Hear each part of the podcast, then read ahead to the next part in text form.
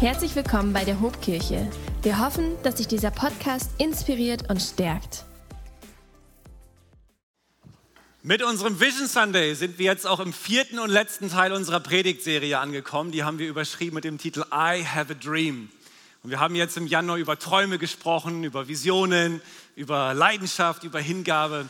Wir wollten dazu ermutigen, in das Jahr 2024 zu schauen, voller Hoffnung, voller Zuversicht, das Jahr anzupacken in, dem Gewiss, in der Gewissheit, Gott ist mit mir, Gott ist mit uns und er wird uns leiten und er wird uns führen. Und wir sind so ausgehend von der Schöpfungserzählung zu dem Punkt hingekommen, dass wir als Menschen im Ebenbild Gottes geschaffen sind und dass wir dazu berufen sind, siegreich zu leben dass wir mit ganz viel Potenzial, mit Talenten, mit Fähigkeiten ausgestattet sind und dass wir in diesen Gaben, in diesen Talenten auch leben und positiven Einfluss auf diese Erde ausüben wollen. Und so war unser Aufruf an dich, vertrau Gott für das Jahr 2024, träume groß und pack das Jahr an. Aber es ist ja immer so eine Sache, wenn man über Träume spricht. Denn man sagt ja bei uns im Volksmund, dass Träume Schäume sind. Und vielleicht sitzt du hier und denkst so, dieses ganze Gerede von Träumen, das sind doch eigentlich alles Einbildungen und Illusionen. Und wie oft habe ich von Dingen geträumt und sie sind gerade nicht Realität geworden, sondern in der Luft verpufft. Aber wir glauben von ganzem Herzen daran, dass es Träume gibt, gerade wenn Gott sie in unser Herz legt, die haben das Potenzial, diese Welt für immer zu verändern. Im Alten Testament wird uns einmal die Geschichte von Josef erzählt. Josef empfängt als 17-jähriger Bursche von Gott den Traum, dass er eines Tages als ein Leiter ganz groß rauskommen wird. Und Josef besitzt die Frechheit, seiner Familie von diesem Traum zu erzählen. Seine Brüder sind absolut nicht begeistert davon. Sie beneiden ihn und sie verkaufen ihn schließlich in die Sklaverei. Und das Leben von Josef scheint bergab zu gehen. Er sitzt 13 Jahre im Gefängnis. Ja, wo ist denn der Traum hin, den Gott in sein Herz gelegt hatte? Aber er hält daran fest und tatsächlich, es kommt dazu, dass Josef aufsteigt zum zweitwichtigsten Mann Ägyptens. Und das, was er als Teenager geträumt hat, nämlich dass seine Brüder sich eines Tages vor ihm verbeugen werden, das erlebt er tatsächlich. Und wir erkennen an Josef und an anderen Gestalten aus der Bibel, wenn wir bereit sind, den Traum Gottes für unser Leben zu folgen, dann ist alles möglich. Und das ist das, was wir dir zurufen wollen. Wenn du bereit bist, den Traum Gottes zu folgen für dein Jahr 2024, dann ist alles möglich. Es war im Jahr 1789, als der britische Parlamentarier William Wilberforce sich vor das Parlament gestellt hat und gesagt hat, ich träume von dem Tag, wo Sklaven nicht mehr wie Tiere behandelt werden. Und was damals undenkbar war, nämlich dass es eines Tages zur Abschaffung des Sklavenhandels kommen würde, ist dann 20 Jahre nach seiner Rede in England tatsächlich Realität geworden. 1907 war es der amerikanische Autobauer und Erfinder Henry Ford, der sich vor seine paar Mitarbeiter gestellt hat und gesagt hat, ich träume davon, dass wir dafür sorgen werden, dass hier in Amerika es auch den Durchschnittsfamilien möglich sein wird, Auto zu fahren. Er wurde müde belächelt. Aber nur einige Jahre später wurden Millionen von Fahrzeugen in Amerika verkauft für 290 Dollar das Stück. Im Jahr 1946 ist eine junge Frau namens Agnes Gonja Boyajiu durch das indische Kalkutta gefahren und sie war bewegt von dem, von dem, was sie dort gesehen hatte. So viele Menschen, die an, die an Hungersnot und Armut leiden. Und sie beschreibt hinterher, dass es wie so eine Vision Gottes war, die in ihr Herz hineinkam, dass sie sich berufen gefühlt hat, diesen Menschen durch Nächstenliebe und Barmherzigkeit zu dienen. 30 Jahre später hat sie den Friedensnobelpreis bekommen und wir kennen sie eher als Mutter Teresa. Und kennt ihr den hier? Billy Graham, vielleicht der größte Evangelist des letzten Jahrhunderts. In den 40er Jahren saß er zusammen mit seinen Freunden und sie träumten davon, auf der ganzen Welt Stadien mit Menschen zu füllen, um ihnen das Evangelium zu predigen und sie in Kontakt zu bringen mit Jesus. Und tatsächlich, der Billy Graham ist fast 100 Jahre alt geworden und er hat zu Millionen und Abermillionen Menschen das Evangelium gepredigt auf der ganzen Welt. Und durch seine Radio- und TV-Sendungen haben über eine Milliarde Menschen das Evangelium gehört. Natürlich kannst du hier sitzen und die Haltung einnehmen, Träume sind Schäume. Ich lehne mich zurück, ich bleibe passiv, ich halte mich fern. Aber du kannst auch gemeinsam mit Joseph, mit William Wilberforce, mit Henry Ford, mit Mutter Teresa oder mit Billy Graham, kannst du sagen, diejenigen, die verrückt genug sind zu denken, sie könnten die Welt verändern, sie werden es auch tun. Das ist ein Zitat von Steve Jobs. Und wir als Hobkirche, wir sind so verrückt. Wir sind verrückt genug zu glauben, wir können die Welt verändern. Vielleicht nicht die ganze Welt, aber dort, wo Gott uns hingestellt hat. Wir könnten die Welt verändern, dort, wo wir mit der Welt in Berührung kommen, in den Städten, wo wir beheimatet sind. Wir glauben, wir haben tatsächlich etwas zu bringen. Wir schauen nach draußen, wir, wir, wir schauen diese Welt an und wir erkennen ein Problem, das Problem der Hoffnungslosigkeit und wir bilden uns ein, dieser Hoffnungslosigkeit begegnen zu können. Denn das ist ja das Eigenartige von Vision. Vision sieht nicht nur ein Problem, sondern Vision begegnet einem Problem. Vielleicht kennt ihr diesen Mann hier, Ingvar Kamprad. Ingvar Kamprad hat in den 50er Jahren ein großes Problem erkannt. Ein Esstisch passt nicht in ein Auto. Er war Möbelhändler und hat davon geträumt, dass man Möbel so konzipieren kann, dass sie leicht in ein Auto gepackt werden und dann eben auch transportiert werden können. Und seine Möbelhändlerkollegen haben ihn belächelt für das, was er geträumt hat. Aber er hat in der Folge eine Lösung für dieses Problem entwickelt und das größte Möbelunternehmen der Welt geschaffen. Also sein Gesicht kennt kaum jemand, aber sein Unternehmen kennen alle. IKEA. Heute mit 230.000 Angestellten auf der ganzen Erde vertreten. Und er hat das vorgemacht. Vision sieht ein Problem, aber begegnet eben dann diesem Problem auch. Und das ist das, was wir als Hobkirche uns einbilden, die Hoffnungslosigkeit in dieser Welt zu sehen und dann zu sagen, dieser Hoffnungslosigkeit wollen wir begegnen. Denn wir haben den Gott der Hoffnung kennengelernt. Paulus beschreibt Gott in Römer 15, Vers 13 einmal als den Gott der Hoffnung. Ich weiß, viele Menschen wenden im 21. Jahrhundert der Kirche ihren Rücken zu, weil sie ihren Vertrauen, ihr Vertrauen verloren haben in geistliche Institutionen. Aber meine Beobachtung ist, das heißt noch lange nicht, dass sie ihre geistliche Sehnsucht verloren hätten. Menschen haben eine Sehnsucht nach dem Ewigen, nach dem Wahren, nach dem Schönen. Menschen sind immer noch auf der Suche nach Sinn und nach einer Hoffnung, die diese Zeit, die diese Welt überdauert. Und hier, ihr Lieben, kommen wir als Hobkirche ins Spiel, indem wir eben sagen, wir haben dieser Welt was zu geben das sind nicht wir, aber das ist der Gott der Hoffnung, der in uns lebt und der uns erfüllt. Wie wollen wir also diesem Problem der Hoffnungslosigkeit begegnen? Darüber möchte ich zu euch sprechen in dieser Predigt. Und in unserem Vision Statement benutzen wir so drei Sätze, um unsere Vision zu beschreiben. Der erste Satz lautet, wir träumen von einer Kirche, die mit tausenden Menschen Gott anbetet. Wir glauben als Hobkirche tatsächlich, Hoffnung beginnt bei Gott.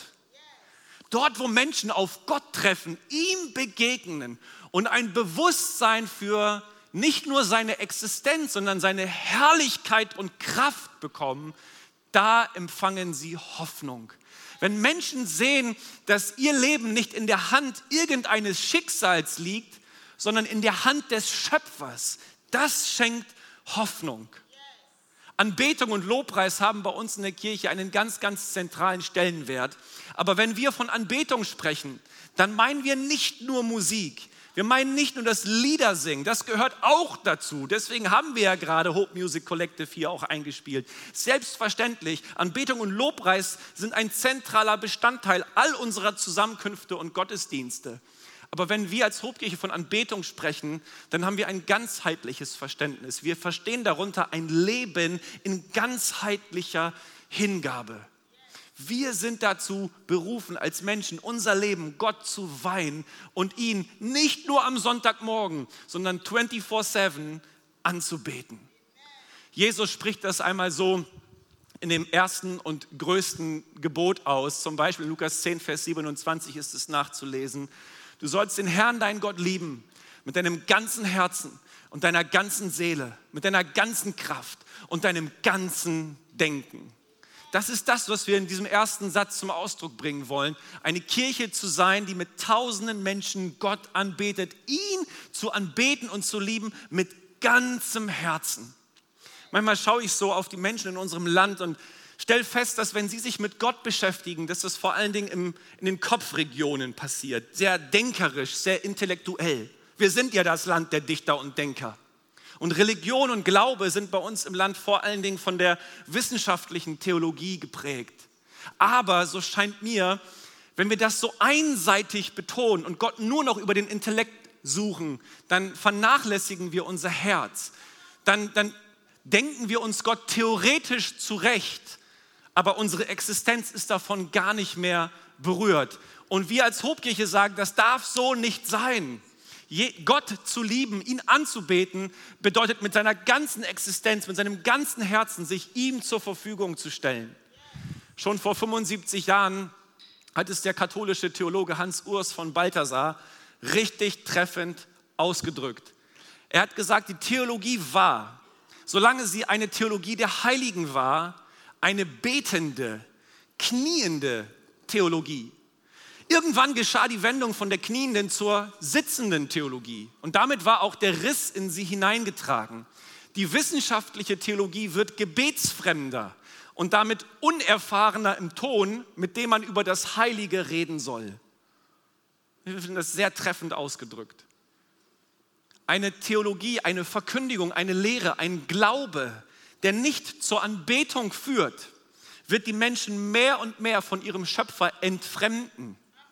Wenn wir hier bei uns in der Kirche Theologie betreiben, wenn wir Gottesdienste feiern, wenn wir über Gott reden, dann mit dem Ziel, dass Menschen ein Gespür für den heiligen Gott bekommen, dass sie gepackt und erfüllt werden von, von einer Ehrfurcht diesem schönen, mächtigen Gott gegenüber, dass wir Theologie betreiben als eine Theologie der Anbetung.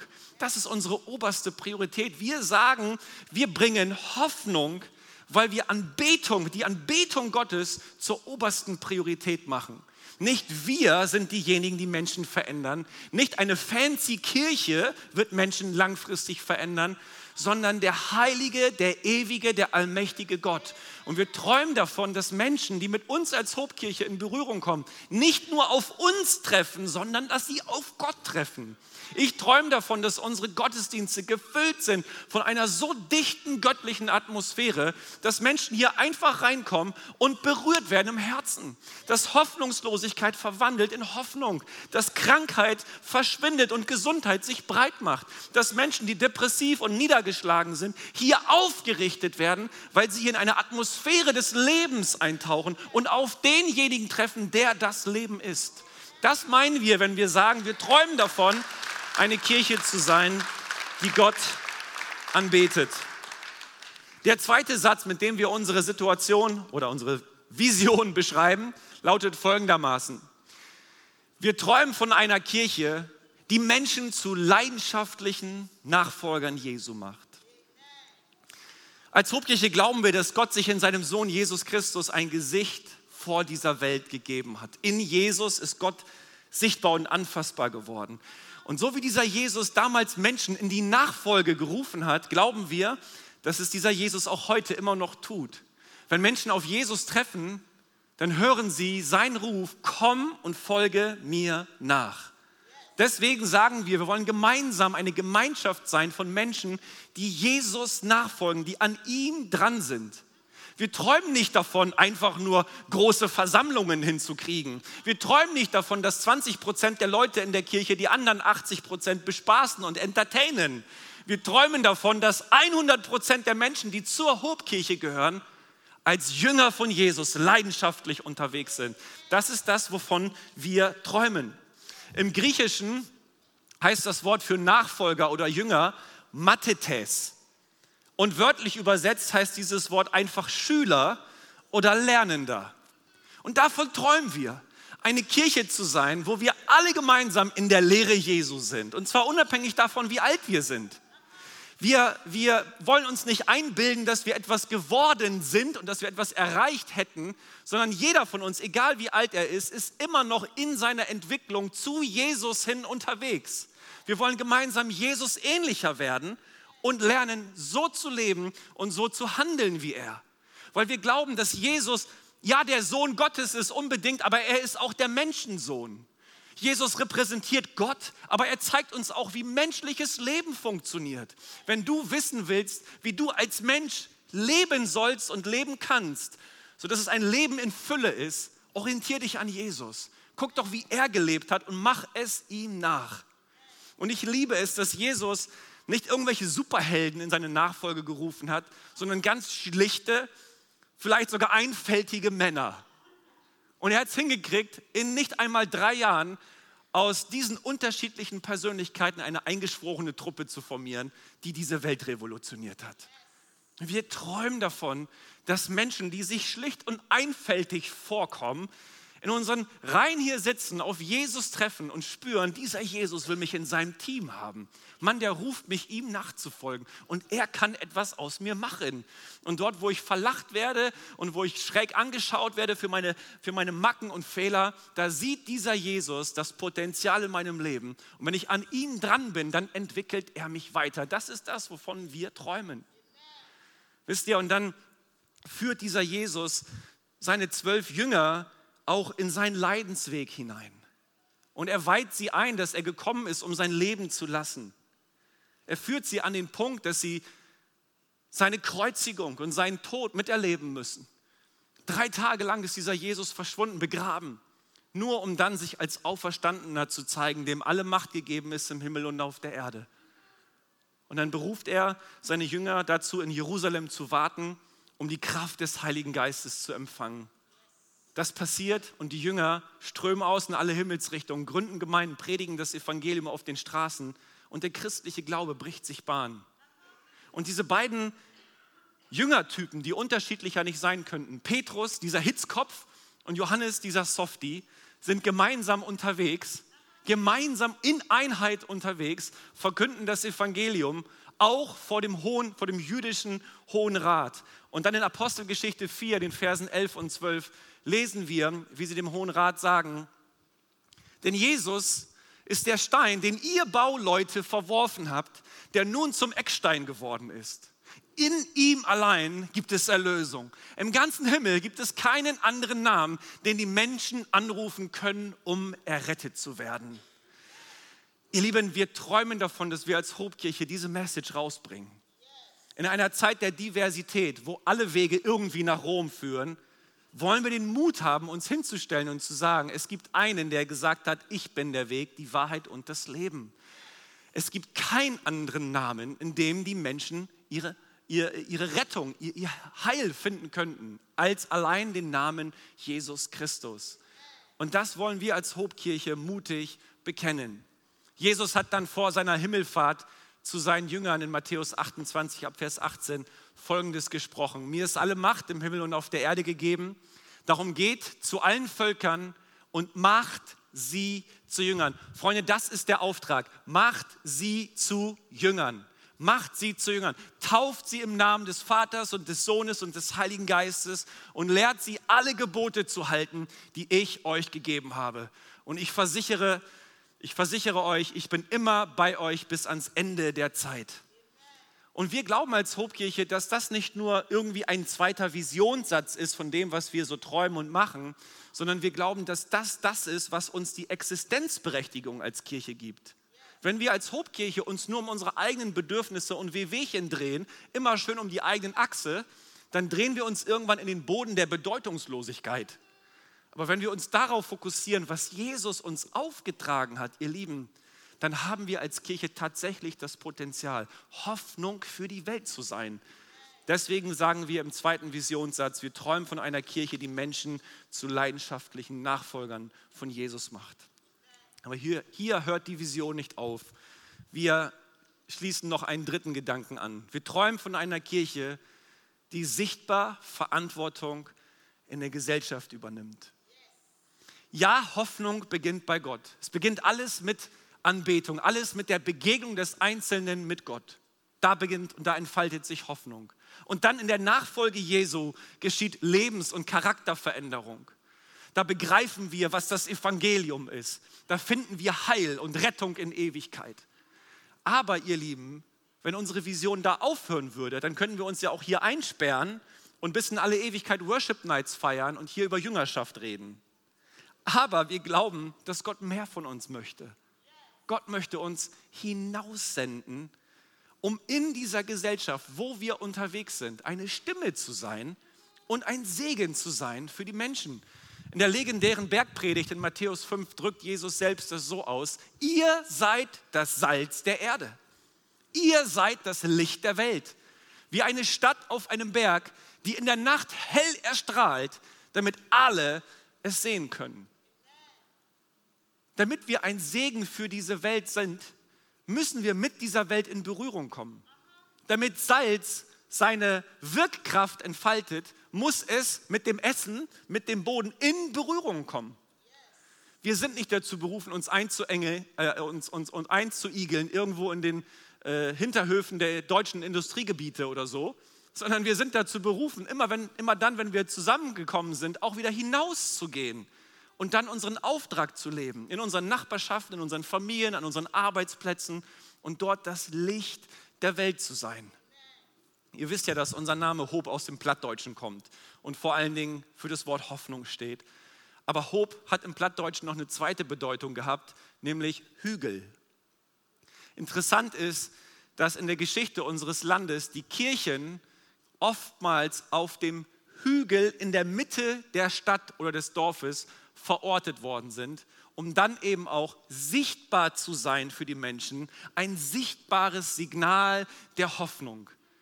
Und das ist, wovon wir träumen, dass man uns als Hobkirche wahrnimmt, weil wir uns einmischen, weil wir auf uns aufmerksam machen, weil wir eine Sprache sprechen, die Menschen von heute verstehen. Natürlich können wir auch rückwärtsgewandt und altbacken bleiben, dann bleiben wir aber irrelevant für die Menschen im Hier und Jetzt. Wenn wir diese Menschen erreichen wollen, die hier, die im Hier und Jetzt leben, dann müssen wir auch bei diesen Menschen sein und mit ihnen in Berührung kommen und immer wieder innovativ sein und nach Wegen und Methoden suchen, diese Menschen zu erreichen und als Kirche auf sich aufmerksam zu machen. Und davon träumen wir, ihr Lieben. Nicht in der Bedeutungslosigkeit zu verschwinden, sondern unseren Platz selbstbewusst einzunehmen, eine Stimme zu sein, eine Kirche zu sein, die diese Menschheit liebt in ihrer Hoffnungslosigkeit, die aber auch ganz klar und mutig von dem einzig wahren Weg der Erlösung spricht und verkündigt. Und das, ihr Lieben, wird sich mehr und mehr entfalten und wir werden sehen, dass wir als Kirche eine Kirche sind, die Hoffnung bringt. Also, man könnte diese drei Visionssätze auch kurz in einem Satz zusammenfassen und sagen, wir träumen von einer Kirche, die erstens Gott anbetet, zweitens Menschen zu Nachfolgern Jesu macht und drittens Einfluss nimmt in der Welt. Hey, am heutigen Vision Sunday will ich dich fragen, bist du dabei? Willst du dich einklinken in diese Hoffnungsmission? Vielleicht bist du schon ein Teil von uns und lebst das schon lange, was hier vorne auch verkündet wird. Aber vielleicht bist du auch neu bei uns und fragst dich, wie kann ich andocken und worum geht es hier eigentlich? Vielleicht bist du auch heute zum allerersten Mal bei uns. Hey, wenn du es mit uns zu tun haben möchtest, das ist das, was uns bewegt. Das ist das, was wir auch in Zukunft miteinander machen wollen. Und wir wissen, es ist wichtig, immer wieder über Vision zu sprechen, weil es Vision braucht, um etwas zu bewegen. Das sehen wir bei Martin Luther King Jr., das sehen wir bei Henry Ford, das sehen wir bei Billy Graham. Menschen, die diese Welt bewegt haben, waren selber von einer Sache bewegt, die größer war als sie selbst. Hey, wenn du für etwas leben möchtest, was größer ist als du selbst, dann herzlich willkommen bei uns in der Hauptkirche. Wir hoffen, du triffst hier auf Gott, der so viel größer ist als du, als wir gemeinsam es sind. Ich komme auf die Zielgerade. Möglicherweise hast du diesen Typen hier schon mal gesehen oder von ihm etwas gesehen. Walt Disney ist im letzten Jahrhundert ein Mann voller Träume gewesen, voller Fantasien, voller Ideen. Zeichentrick, ähm, äh, Produzent und hat einige der kultigsten Zeichentrickfiguren aller Zeiten entworfen. Und er hat 26 Oscars überreicht bekommen und ist damit auch unerreicht bis heute. Und er hat ein Lebensmotto gehabt, das ihn Tag für Tag angetrieben hat. Und das hieß, if you can dream it, you can do it. Und das ist die Kraft von Vision. Wenn man Vision träumen kann, dann kann man es auch tun. Mit dieser Predigtserie am Anfang des Jahres wollten wir dir nicht sagen, träume deinen Traum. Wir wollten dir sagen, lebe deinen Traum. Dort, wo du einen Traum hast, wo du eine Vision hast, führt es dich hoffentlich in die Aktion, ins Handeln. Und wir als Kirche wollen immer wieder uns bewusst machen, was ist eigentlich der Traum, den Gott uns ins Herz gelegt hat. Und alles, was wir tun, wollen wir an diesem Traum bemessen. Und ihr Lieben, damit komme ich jetzt zum Abschluss. Das größte Vorbild für uns, für ein visionäres und ausgerichtetes Leben, ist für uns Jesus selbst. Jesus ist auf diese Erde gekommen mit einem klaren Auftrag, er kannte seine Bestimmung und die hat er auch radikal verfolgt. Er hat immer wieder darüber gesprochen, wozu er gekommen ist und ich liebe das, wie er es in Lukas 19, Vers 10 ausdrückt. Der Menschensohn ist gekommen, um zu suchen und zu retten, was verloren ist. Jesus war so begabt, der, der hätte doch als Rabbi, als Coach, als Eheberater, als Seelsorger, I don't know, richtig Geld machen können und ein richtig gutes Leben leben können. Aber er ist einfach Messias geblieben. Dafür wurde er auf die Erde gesandt. Ist gekommen, um zu suchen und zu retten, was verloren ist. Wenn du verloren bist, das heißt, du bist disconnected von Gott, du stehst nicht in einer Verbindung mit Gott, dann ist Jesus derjenige, der dich im Blick hat, der dich sieht, der seine Hand ausstreckt nach dir und der dich in seine Nähe und damit auch in die Nähe des himmlischen Vaters ziehen möchte. Jesus ist so angetrieben von dieser Vision gewesen, dass er sogar am Kreuz, als er am Kreuz hing, konnte er auf Kurs bleiben, weil er wusste, wozu er gekommen war. Der Hebräerbriefschreiber bringt das so gut zum Ausdruck. In Hebräer 12, Vers 2 heißt es, er war bereit, den Tod der Schande am Kreuz zu sterben, weil er wusste, welche Freude ihn danach erwartete. Selbst am Kreuz sah Jesus das, was vor ihm lag, hatte immer noch ein Bild von der Zukunft. Und nun sitzt er an der rechten Seite von Gottes Thron im Himmel. An dieser Stelle wollen wir uns Jesus zum Vorbild nehmen.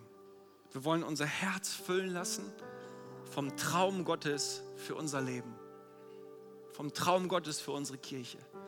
Und dieser Traum wird uns auf Kurs halten, gerade auch in den Zeiten, wo wir durch Schmerz müssen, wo wir eigentlich hinwerfen wollen, wo alles danach schreit, schlapp zu machen. Aber wenn das, was Gott für uns träumt, unsere Herzen erfüllt, dann werden wir auf Kurs bleiben.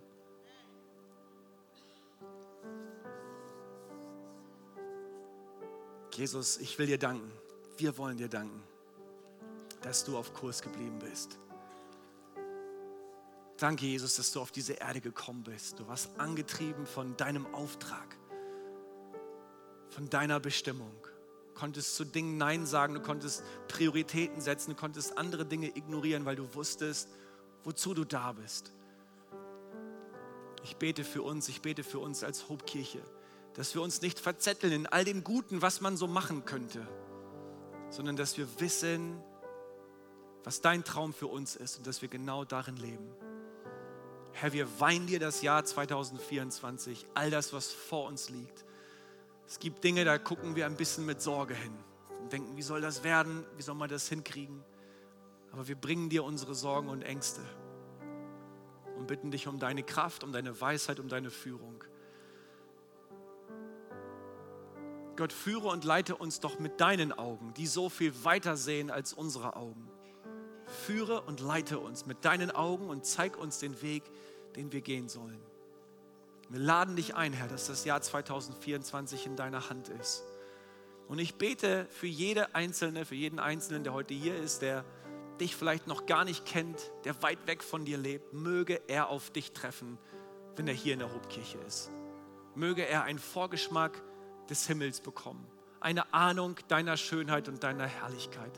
Offenbare dich doch, wenn wir uns treffen, wenn wir dich anbeten. Zeig dich von deiner allerbesten Seite. Schaff du in uns, was wir selber nicht schaffen können. Hol uns raus aus Depression und Hoffnungslosigkeit und gib du uns neue Freude und Zuversicht. Ich bete für all diejenigen, die niedergeschlagen sind, die durch Krankheit gehen, die Geldprobleme haben, die in Streitsituationen gefangen sind. Wirke du, schaff du Auswege, Herr. Bring du Lösungen.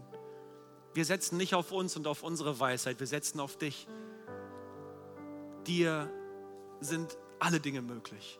Zu dir beten wir, auf dich hoffen wir, Jesus. Dich machen wir groß. Amen.